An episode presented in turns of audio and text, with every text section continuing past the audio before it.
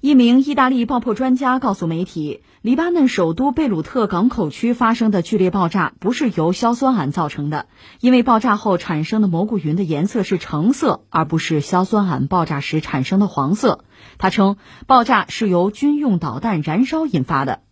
五十六岁的达尼洛·科佩是意大利领先的爆破专家之一。他说，现场视频显示，爆炸时产生的蘑菇云是橙色的。如果只是存储在港口的两千七百五十吨硝酸铵爆炸，蘑菇云颜色将会是黄色。他说，应该有一个催化剂，否则不会全部一起爆炸。第二次爆炸时，可以清楚地看到鲜红色的云，这是金属锂爆炸的典型特点。金属锂是军用导弹的推进剂，因此我认为仓库里还有军备物资。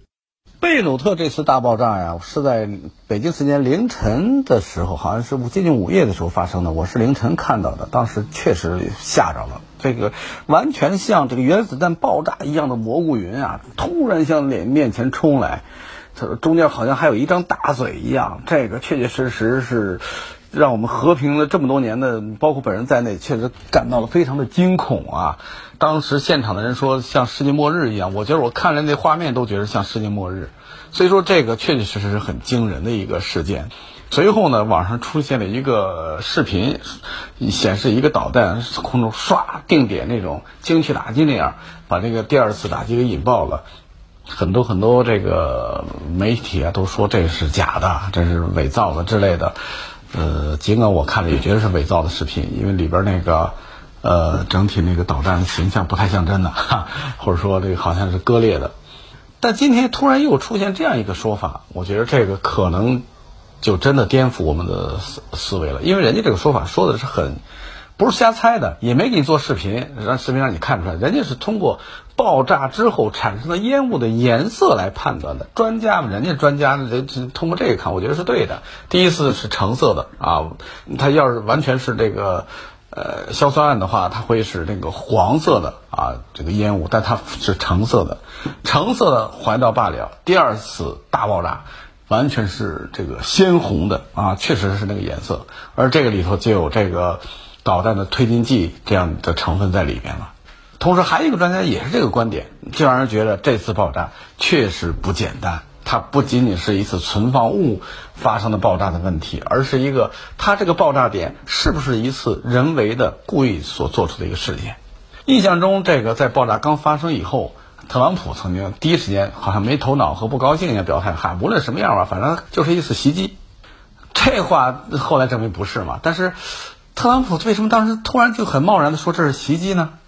是他惯性，还是说他已听到了什么这个风声，还是他一贯的说你这没有比我更懂王更懂的了，还是怎么回事啊？所以他这个说肯定是袭击，是不是他之前听到了什么消息才做这样的一个表态呢？确确实实这个是让人觉得比较蹊跷的一件事情。同时呢，如果我们把这个事情再放到更大的背景上来看，可能。就会让人更觉得里边不简单啊！我们都知道，这个现在中东地区啊，现在处于一种纷乱的状态啊。本来是在奥巴马治理后期，这个伊朗核协议签署之后，这个中东地区其实呈现出一种比较稳定的状态。但是在特朗普上任以后呢，全面废止这个伊朗核协议，完了以后又大面积的在这个叙利亚中投入自己的军队。投入自己的军事力量来这个制造这种地区热点，而使得这个中东地区变得突然间不可琢磨了啊！而伊拉克和伊朗之间这样的一种让人说不清、剪不断、理还乱的关系，让美国现在也有点这个觉得自己当年那场仗白打了啊！现在伊朗、伊拉克甚至有点难兄难弟的状态，相互有点携手的状态了。所以这些呢，都让这个。中东局势变得突然复杂起来了，而中东这样的一种复杂状态，其实是不太符合这个地区国家的利益的。首先，它不符合中东国家的利益；其次，它也不符合以色列的利益。因为这个撕毁伊朗核协议之后呢，其实以色列希望的是美国赶紧把伊朗给我灭了，或者起码把它的有生力量打掉。但是美国又不打。他就撕毁也不打，你这一撕毁呢，伊朗行，你就撕毁了啥？那我也不承认了。他不承认带来的可能的选项之一就是，我就继续发展核武器了。我继续进行铀浓缩之类的这样的这种这种工作，你怎么办？一你撕毁的呀，你对我没不让我对我限制，那得那我也不是那我就没限制的发展得了，那肯定那所以说以色列后来连续几次对这个伊朗进行这个一些定点清除也好，打击也好，进行这样的行为，同时在伊朗更多的这个加入到挽救叙利亚这样的一个这个角色中来的情况下，支持叙利亚那个国王嘛。在这个情况出现以后呢，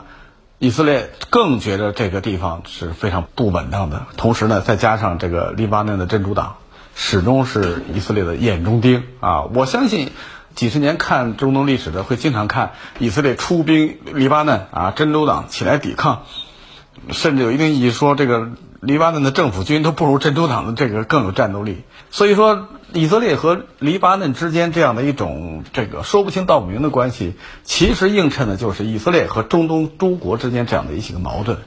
而黎巴嫩真主党在这个黎巴嫩可以说是举足轻重的地位啊，它甚至可以决定一个国家总理的任这个当选人，以及决定国家的政策啊，包括某国这个总理这个当选，其实也是黎巴嫩来背后做的这个这个靠山，如此等等。都让黎巴嫩真主党他的真正实力是难以揣摩的，所以说清除黎巴嫩真主党一直是以色列的一个重要的这么一个心病。我想现在这个爆炸事件一出来以后，是不是从中间看有又是炸弹又是之类的，会不会觉让这后边是不是有这个黎巴嫩这个真主党？比如说这个仓库里边有大量的军火，这个消息已经被以色列探听到了。于是呢，以这样的一个手段来清除掉黎巴嫩真主党这种军事上的这样的一种后劲儿呢，你的武器库我给你炸了，你短时间之内你想再发起威胁以色列的行为，或者背后指使一些，你起码你从军事上你的就受到很大的削减，会不会有这个可能性呢？我觉得可能性还是不小的啊，尤其是现在不但打掉了黎巴嫩这个真主党的这样的这个武装的这种实力，同时呢。把黎巴嫩县政府也搞垮台，黎巴嫩进一步陷入这种内乱状态。一旦到了内乱，甚至有内战的情况出现，以色列会不会又再次出兵黎巴嫩啊？这个借机剿灭黎巴嫩真主党，这都是有可能的。所以我觉得，把这一串这个理下来以后，让我们感觉到这个黎巴嫩这次大爆炸确实不是一个很简单的事情，更似乎不像一个简单的民用的一个管理疏忽安全事故，它更像是一个地缘政治中的一个事件。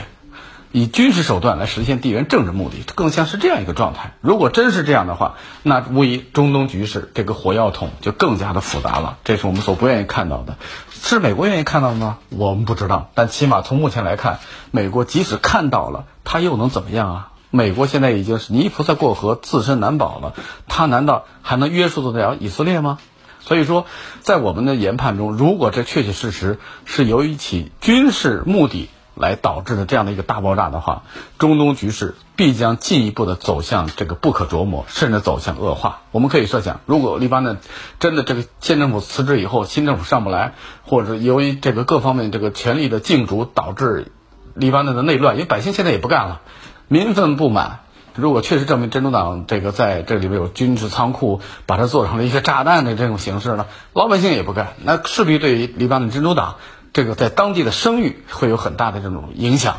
关键的时候，以色列在以各种方法来介入到黎巴嫩事件中去，那对于以色列来说，当然是有百利而无一害了。